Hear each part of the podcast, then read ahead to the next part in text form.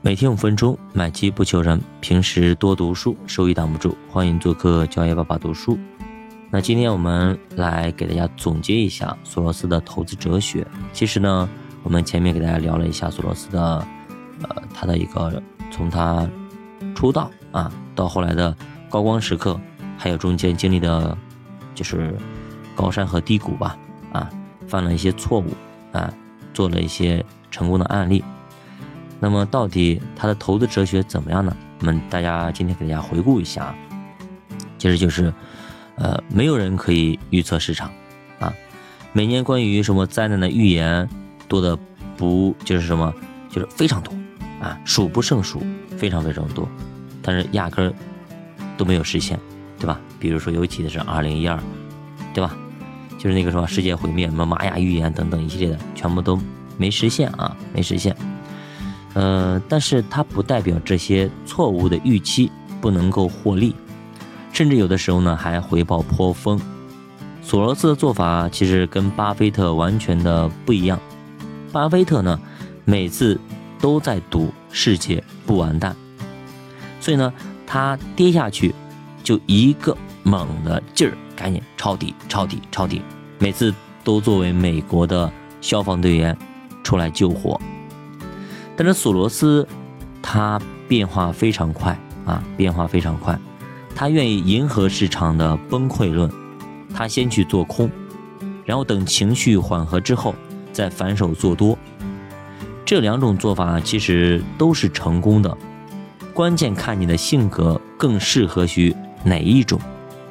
你要是天生是乐观派，那么你就学巴菲特；你要天生悲观，而且呢。反应非常的快，那么你可以学学索罗斯。那么索罗斯做空，它有个前提，你要记住啊，就叫顺势而为啊，可不能螳臂当车啊，不能螳臂当车，不然被碾碾压没了啊。要顺势而为，它不会逆势做空啊，而且风险敞口管理也是一门学问。市场不断的下跌，它会不断的削减多头的仓位。认为趋势缓和的时候，它会马上缩小窗敞口啊，风险敞口，所以这是一个本事啊，而不是一味的去做空做空做空，no no no，不是的啊，他也做多，他也做空，一样的，他做多也是如此啊，先做多头仓位，然后呢，当市场涨势趋缓，他就会缩小敞口，观察市场的一个调整，然后呢，瞬瞬间反手做空啊，索罗斯的操作。是相当频繁的，他前一秒可能做多，他后一秒可能就做空了啊。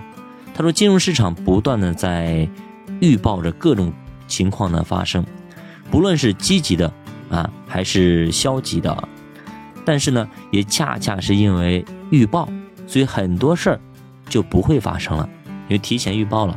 比方说预报下雨了，那么这个时候大家觉得哦，预报下雨，赶紧回家躲一躲，或者找拿把伞出门。这样就不会被淋到了，这就是说，哎，预报了很多事儿就不会发生了。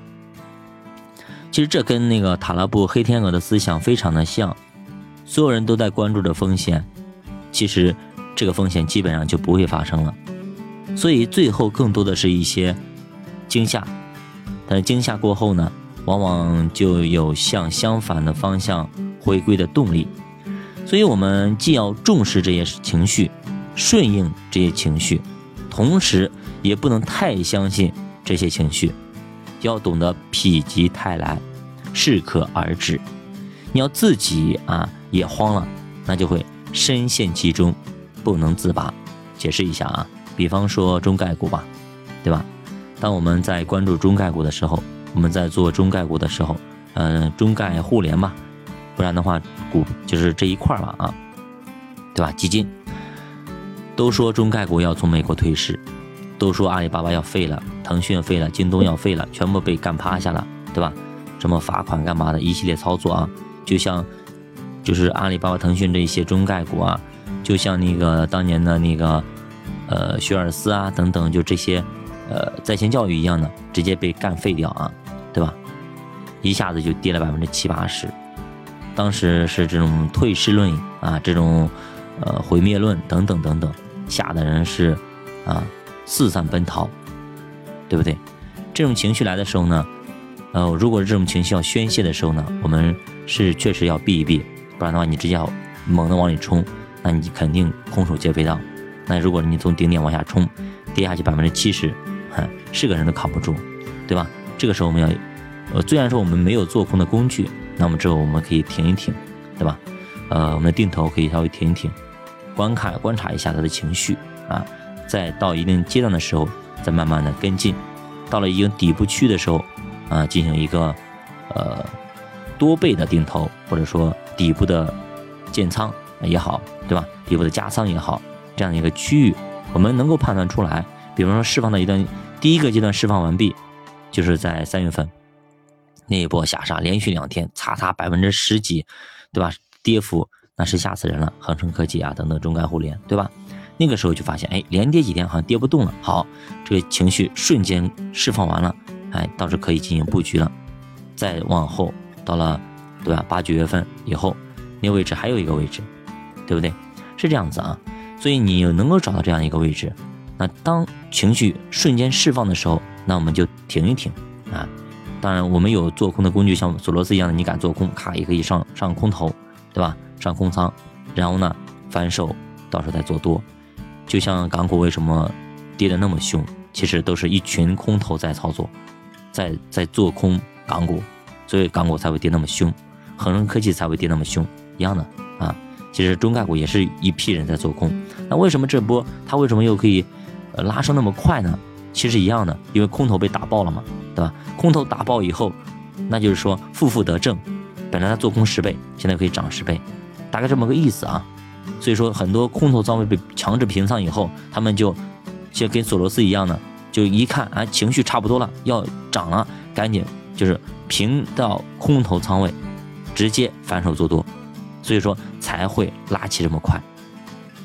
那么社会科学它不是真正的科学，错误的判断和预言也能在金融市场上获得成功，这其实就是金融炼金术的秘密。说白了啊，就是参与者是否会对这个因果链条形成反作用。那金融肯定是一个社会科学，所以它并不是真正的科学，没有完全不变的真理。一个个参与者作为一个个活的、自由的思想的主体，都对结果产生着复杂的因素。每个人，我们参与进来，我们就是那个变量。我们这个市场有太多的变量，每个人的变量的变化、心情的变化、思维的变化、动作的变化，都会对整盘棋的结果造成一定的影响。所以说，反身性本身就是影响事情的进程，而且参与者之间呢，也在沟通，也在相互的影响。本来呢，你可能要坚持一下，别人说要卖了，要跌了，你也跟着卖了，对吧？本来呢，你可能要买了，别人说哎呀不要买，对吧？再等等看，那你就不买了，对吧？所以这是一个相当复杂的、多元的一个整体和结构，有点像我们的道。对吧？老子说：“道，道生一，一生二，二生三，三生万物。道可道，非常道；名可名，非常名。我就是道路、真理、生命。那么在这条条链条上啊，会出现各种的偏差，也就是太正常不过了啊。所以这些规律，过去看起来很好用，什么金叉、死叉。”什么底部，什么空低空间，什么顶部头肩顶，什么双底等等啊，以前特别好用，是吧？可以就是是非常明确的加仓信号和卖出信号。但是呢，随着知道的人越来越多，它可能就逐渐的失效了，甚至会形成反作用。比方说，在某个指标出现的时候，是卖出的信号。但是，还没有这个信号还没有冒出来的时候，对吧？有人已经提前跑掉了。那你要等到这个信号出现，那你是不是就成了那个接盘侠了呢？对吧？有某个信号要一把梭哈可以进去建仓，当这个信号出来的时候，你进去了，结果发现你被别人摆了一刀，别人故意制造了这样的一个现象，让你进去，然后呢给你设个套，然后稀里哗啦又把你给割了。所以，当一种方法很灵的时候啊，知道的人特别少；当这种很灵的方法被所有人都知道了，被绝大多数人都知道的时候，这种方法啊已经失灵，甚至可以反着用啊，可以反着用。